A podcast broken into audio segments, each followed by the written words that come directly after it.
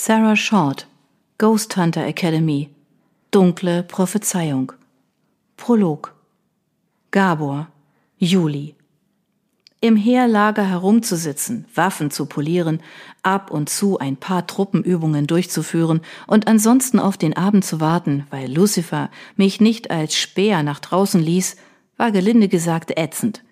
Auf die Art hatte ich noch mehr Zeit, Jolie zu vermissen und darüber nachzudenken, einfach alles hinzuschmeißen. Ich konnte nicht sagen, ob es ein Trost für mich war, hier bald rauszukommen, um im Diesseits auf meinen Bruder aufzupassen und ihn bei seiner ominösen Aufgabe zu unterstützen. Auf beides hatte er keine Lust, das hatte er mir bereits überdeutlich klar gemacht.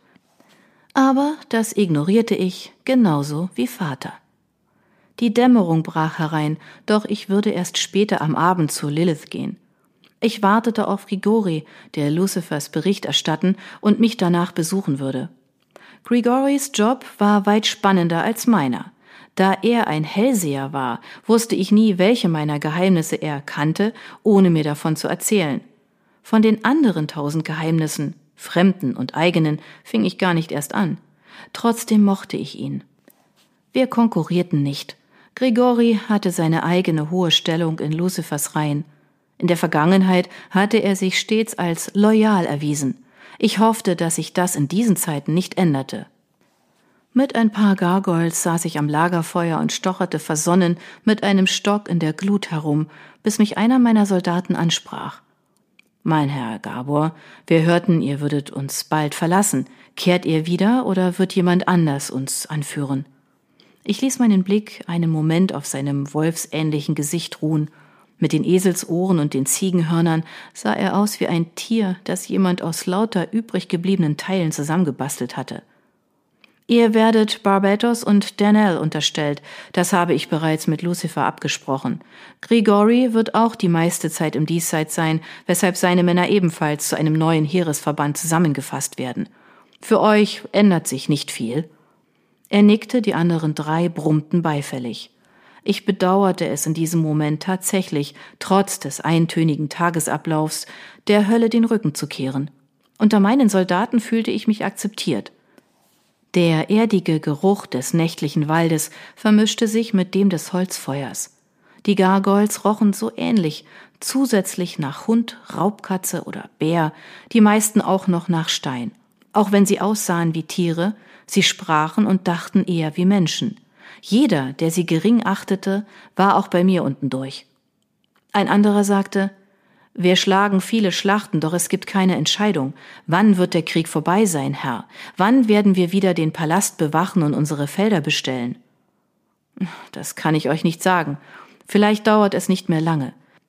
Es wäre doch schön, wenn Asazel und die anderen einfach aufgeben würden.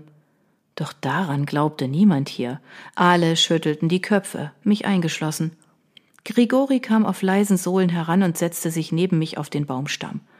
Auf Russisch begrüßte er die Soldaten, mir klopfte er auf die Schulter. Alles klar, Mann? fragte ich. Er nickte und breitete die weißen Flügel aus, als würde er sich strecken. Und bei dir? Langsam die Schnauze voll von der Warterei? Ziemlich. Ich muss bald zu Milan. Im Herbst wird seine neue Aufgabe beginnen, richtig? Richtig.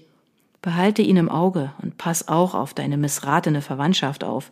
Sie wollen das, was ihr bis vor kurzem hattet. Ich nickte, auch wenn ich mir nicht sicher war, ob wir über dasselbe sprachen. So war es viel zu oft mit Grigori. Er redete selten Klartext. Nicht, wenn es Zuhörer gab oder er sich vergewissern musste, dass sein Gegenüber die Klappe hielt. Steht deine Prophezeiung noch? Welche? Manchmal verliere ich den Überblick. Ach, du weißt ganz genau, welche ich meine. Seine Miene verschloss sich ein Stück, wie jedes Mal, wenn ich ihn danach fragte. Schön waren die Bilder, die er sah, auf keinen Fall. Aber ich war zu neugierig, um ihn vom Haken zu lassen und bohrte nach. Und? Hat sich etwas verändert? Bleibt es bei deinen blumigen Worten? Wenn die Grenzen zwischen den Welten verschwimmen, und die Nacht am schwärzesten ist, werdet ihr wieder zusammenfinden. Erzähl mir mehr davon. Er presste die Lippen zusammen und starrte ins Feuer. Funken stoben auf, als einer der Soldaten ein neues Holzscheit in die Glut legte. Das feuchte Holz knackte und qualmte.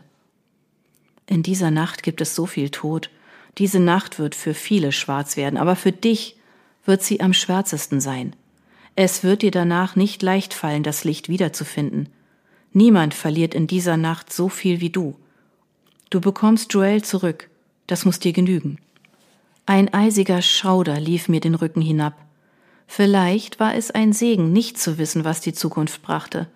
Dennoch wusste ich schon genug, um mich davon kirre machen zu lassen. Irgendwann würde ich alles wissen, selbst wenn es mich fertig machte. Ich habe dich nicht das letzte Mal gefragt. Das befürchte ich auch, entgegnete Grigori. Lass es lieber sein. Einer von uns könnte doch unbelastet bleiben. Unwissend zu sein ist nicht gleichbedeutend mit unbelastet. Sollte es aber, die Gargoyles verfolgten interessiert unseren Wortwechsel. Was habt ihr auf eurem letzten Erkundungsflug beobachtet? fragte Grigori sie. Schon kapiert. Unser Gespräch war hiermit beendet. Vorerst.